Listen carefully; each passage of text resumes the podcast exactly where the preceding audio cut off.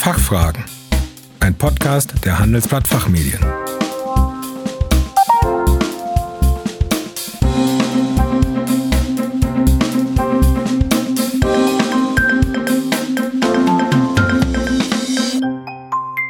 Herzlich willkommen bei den Handelsblatt Fachfragen. Mein Name ist Kerstin Pferdmenges. Unser Thema heute die virtuelle Hauptversammlung in der Praxis.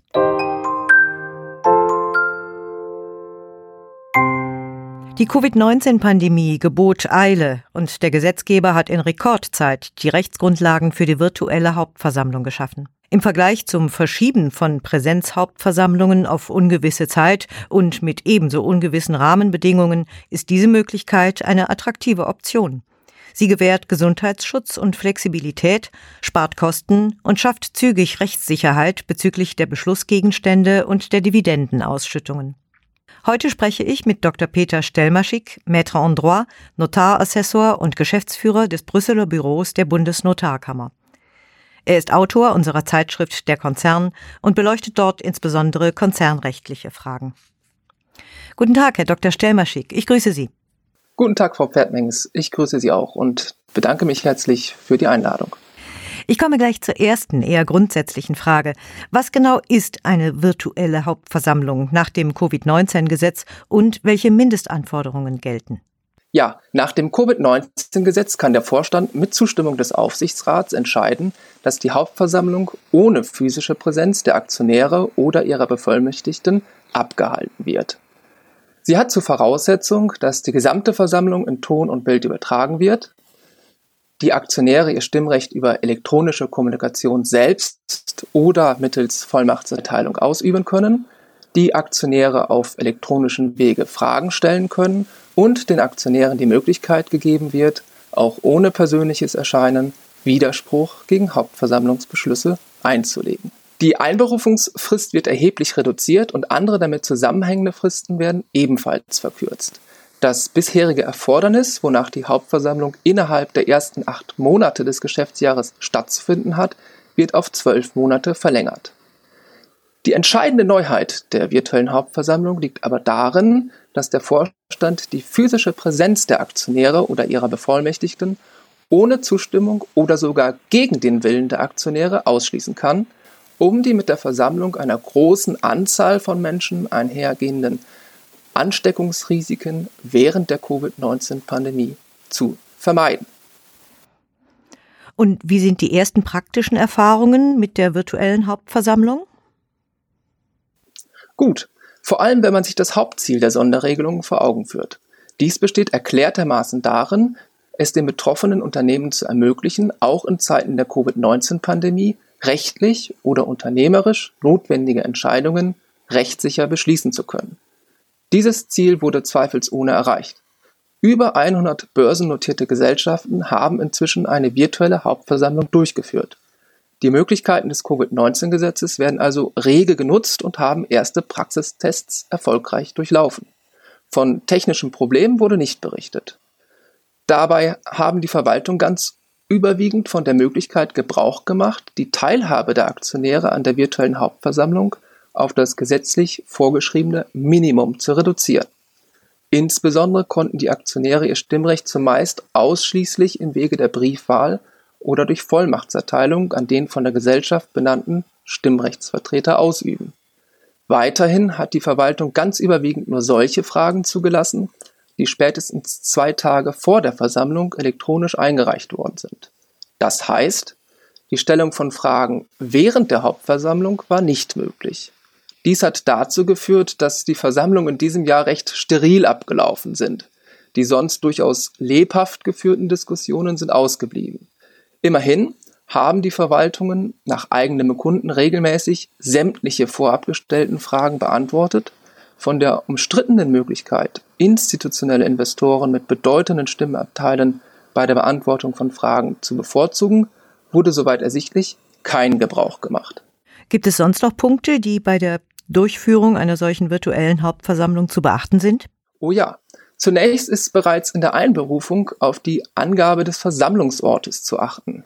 Das mag auf den ersten Blick etwas überraschen, da die Versammlung ja virtuell durchgeführt wird. Tatsächlich erfüllt die Ortsangabe bei einer virtuellen Hauptversammlung nicht die ihr eigentlich zugedachte Funktion des Minderheitenschutzes. Denn für die Aktionäre ist vielmehr entscheidend, dass sie mit der Einladung ihre persönlichen Zugangs- und Einwahldaten nebst Zugangscodes erhalten. Da es sich jedoch um eine Mindestangabe im Sinne des Paragraphen 121 Absatz 3 Satz 1 Aktiengesetz handelt, sollten in der Einladung gleichwohl eine Anschrift und Gemeinde entsprechenden Satzungsvorgaben benannt werden, um das Risiko einer Nichtigkeitsklage sicher auszuschließen. Zugleich sollte die Einladung darauf hinweisen, dass eine physische Teilnahme der Aktionäre an der Versammlung ausgeschlossen ist. Die Praxis folgt dieser Empfehlung.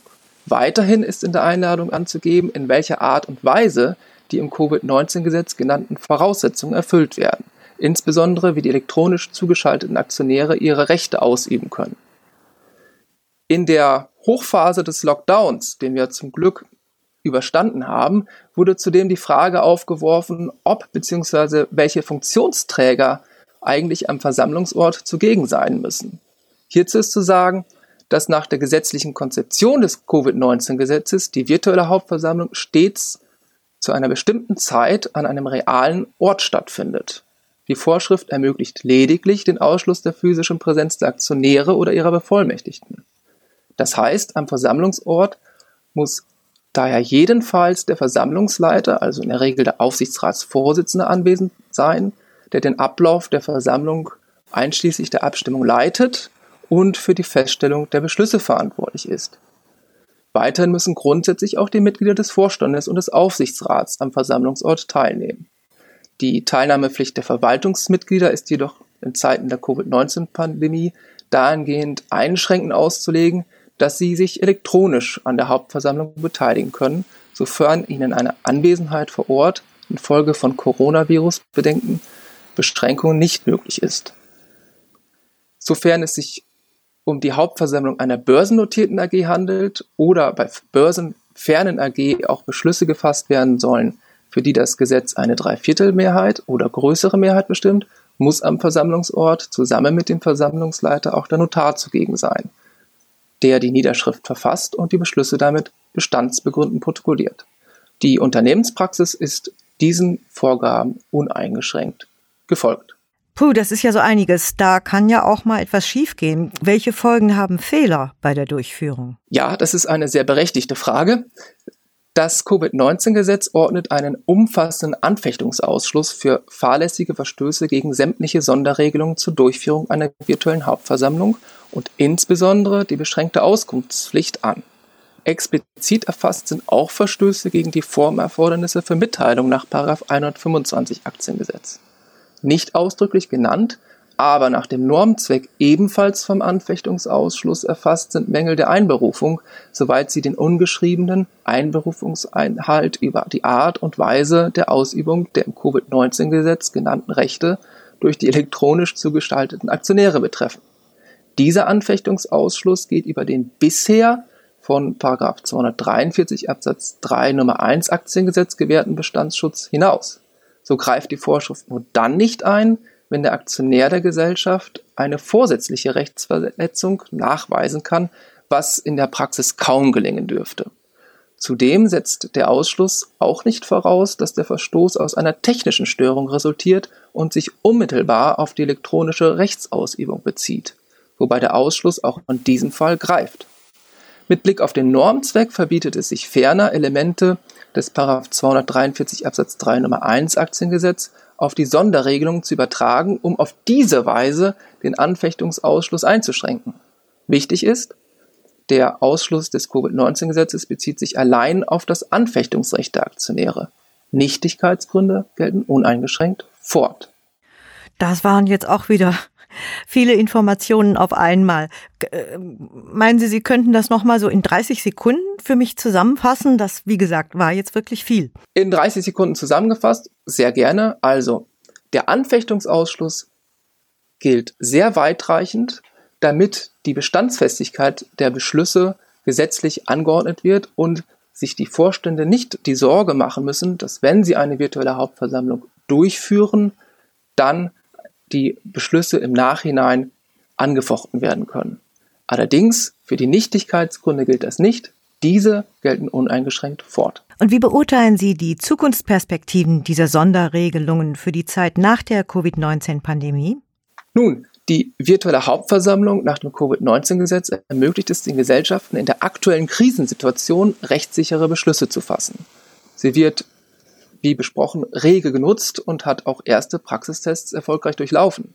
Es darf jedoch nicht verkannt werden, dass es sich dabei um Tests unter Laborbedingungen handelt, die nur deshalb zu den gewünschten Ergebnissen führen, weil die Partizipationsrechte der Aktionäre doch erheblich eingeschränkt und das Anfechtungsrecht weitgehend ausgeschlossen werden. Als dauerhafte Lösung eignen sich diese legislativen Notmaßnahmen meines Erachtens nicht. Immerhin wird im Interesse des Minderheitenschutzes dem Machtzuwachs des Vorstands durch die verstärkte Einbindung des Aufsichtsrats entgegengewirkt. Die Mitwirkung des Notars am Ort des Versammlungsleiters gewährleistet zudem ein Mindestschutzniveau. Für die Zukunftsperspektiven der virtuellen Hauptversammlung in der Zeit nach der Covid-19-Pandemie wird entscheidend sein, ob es gelingt, die wesentlichen Zwecke der Präsenzhauptversammlung funktionsäquivalent in die digitale Welt zu übertragen. Eine Aufgabe, der wir uns gerade übrigens auch bei der Online-Gründung von Unternehmen widmen müssen. Nun, diese erschöpfen sich nicht in der Fassung rechtssicherer Beschlüsse, auch wenn dieser Zweck verständlicherweise im Fokus des Krisengesetzgebers stand. Die Hauptversammlung schafft vielmehr ein zentrales Forum der Meinungsbildung und Informationsbeschaffung für die Minderheitsaktionäre und begründet eine damit korrespondierende öffentliche Rechenschaftspflicht der Verwaltung. Zu verlangen sind daher meines Erachtens jedenfalls eine hinreichend bestimmte Satzungsgrundlage, die Möglichkeit der Wahrnehmung sämtlicher Aktionärsrechte im Rahmen einer umfassenden elektronischen Teilnahme sowie die rechtssichere, bestandsbegründete Protokollierung der Beschlüsse durch den Notar nach Maßgabe des 130 Aktiengesetzes. Spezifische Minderheitsrechte wie die Durchführung einer Präsenzversammlung auf Verlangen einer qualifizierten Minderheit und ein Austrittsrecht für Aktionäre gegen angemessene Abfindung bei Börsenfernen AG könnten dem besonderen Schutzbedürfnis der Aktionäre Rechnung tragen. Herr Dr. Stelmaschik, vielen Dank, dass Sie sich die Zeit für uns genommen haben. Sehr gerne. Ich habe zu danken. Liebe Zuhörerinnen und Zuhörer, wir hoffen, dass wir einige Fragen für Sie klären konnten. Quellenverweise und Links zu diesem Thema haben wir wie immer in den Show Notes für Sie hinterlegt. Vielen Dank für Ihr Interesse. Tschö und bis zum nächsten Mal.